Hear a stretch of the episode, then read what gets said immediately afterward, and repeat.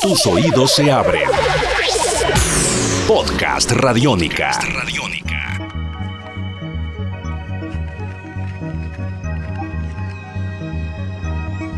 Bienvenidos a Podcast Radiónica en Beats en esta nueva edición con nuevos invitados, referentes sonoros. Si a ustedes les gusta la música electrónica, pues qué bueno que nos acompañen y que tengan la opción de poder conocer más sobre estas personas que admiramos, estos DJs y productores que de alguna manera pues nos han marcado y nos han influenciado con su sonido.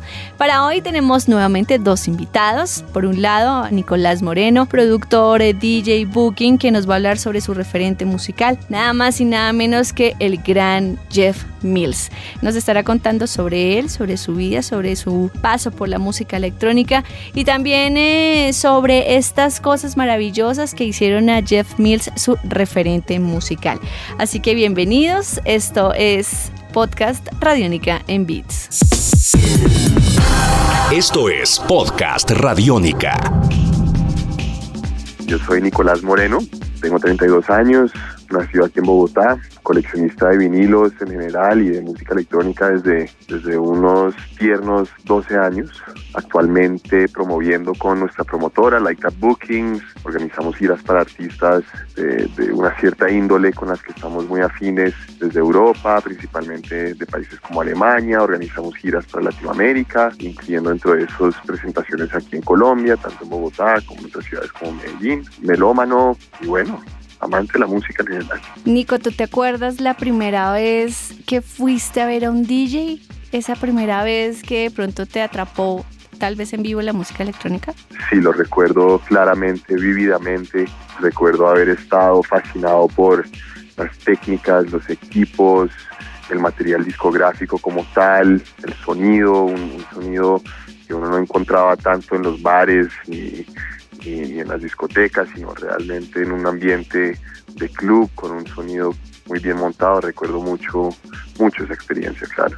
¿Dónde fue, cuándo fue, con quién fue? A ver, la primera vez que salí, pues se, se dio aquí en, en Bogotá. Las primeras fiestas que se hacían, que eran pues yo diría que no muy reconocidas, era un público muy en el circuito de lo que era eso, eh, fiestas como Beat 64, fiestas como Pink, hasta las fiestas de Morroco en su época, que también eran como las mega fiestas. Esos fueron como mis primeros contactos aquí en Colombia con, con los DJs y la música electrónica. Hablemos ahora de la primera vez que tú tocaste, que pusiste música. ¿Cuándo fue y cómo fue y dónde fue? Pues fue aquí también en Colombia. Eh, fue cercano, yo diría que el año 97, 98, ya después de haber tenido un poco de práctica con un par de tornamesas que me habían comprado mis padres y una pequeña colección de apenas unos 12, 15 vinilos que aprendí a, mezclar con mucha dedicación, con mucho cuidado y bueno, fiestas caseras y el diría que el primer toque oficial en una discoteca fue realmente Club Cinema, eh, donde los Pachón me dieron la oportunidad de abrir una noche, una noche a una muy joven y temprana edad, creo que ni siquiera tenía la edad permitida para estar ahí, pero eh, eso no se lo dijimos a nadie y bueno, pude cumplir un sueño de compartir mi música en vinilo con los asistentes. Esto es Podcast Radiónica. Por lo general, cuando nos gusta la música electrónica, mm, ha sido gracias a algún productor, alguna canción, algún remix, pero siempre es, ha sido como un personaje que está ahí, este referente musical que nos ha inspirado, que fue como ese motorcito para. ¿Cuál es tu referente musical en la música electrónica y por qué?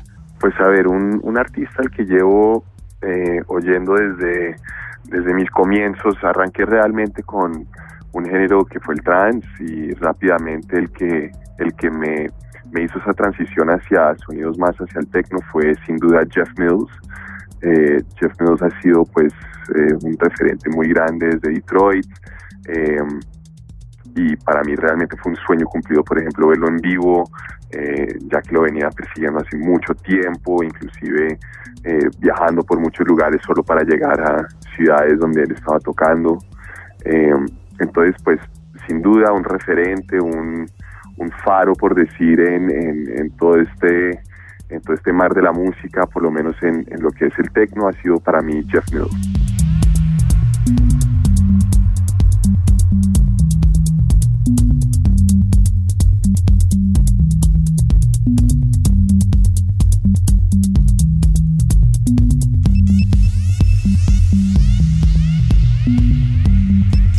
Podcast Radiónica. La historia de Jeff Mills arranca en la década de los 80 en un programa de radio que realizaba el señor de Electrifying Moyo. Pues gracias a este señor, Jeff Mills empezaría a alimentarse de todos estos sonidos electrónicos y obviamente a originar lo que hoy conocemos como esta inspiración maravillosa y esta trayectoria tan grande que tiene Jeff Mills. Ya conocemos que el tecno de Detroit es muy importante, es famoso por la historia que tiene, es trascendental, pero también estos sonidos que conocimos hace mucho tiempo pues necesitaban, tenían la necesidad de mutar un poco más. Esta mutación se hizo gracias a Jeff Mills que empezó a tocar ya en la década de los 90 en diferentes partes. Ya en 1992 grabó Waveform Transmission Volumen 1, se trataba de su primer álbum en solitario y de todo un hito que reflejaba el estado de la música electrónica en 1992. Luego fundaría su primer sello discográfico, Axis Records, él no solamente tuvo uno, tuvo varios, empezaría con este Axis Records, cuando ya empezaba a tener toda esta movida del techno, hacer sus variaciones, visitaba lugares como París, Londres, Roma, Berlín, Tokio, todo el mundo enamorado de lo que él hacía por esa época.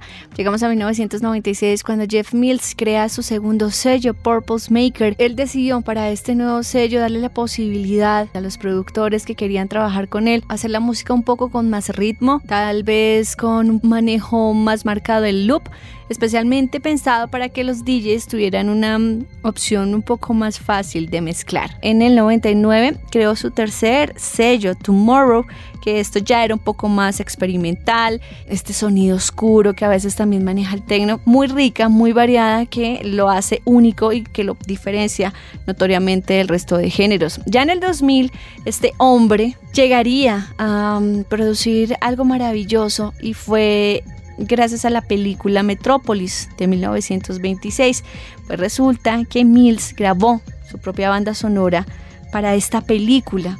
Hizo una transformación maravillosa de lo que se había producido en el origen de esta banda sonora, que era algo orquestal, pasando a una banda sonora electrónica y que si ustedes tienen la posibilidad de ver, obviamente casa perfectamente con toda la idea y con todo lo que quería reflejar la película.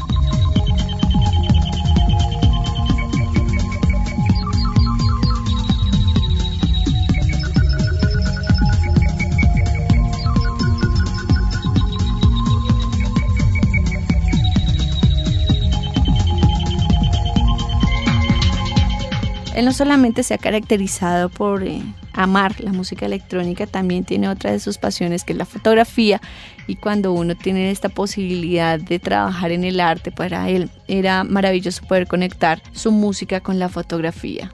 Tus oídos se abren. Podcast Radiónica.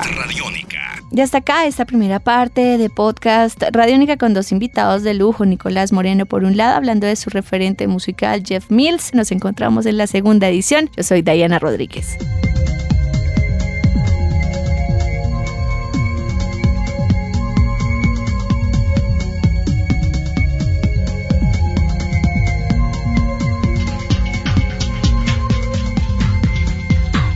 Podcast Radiónica.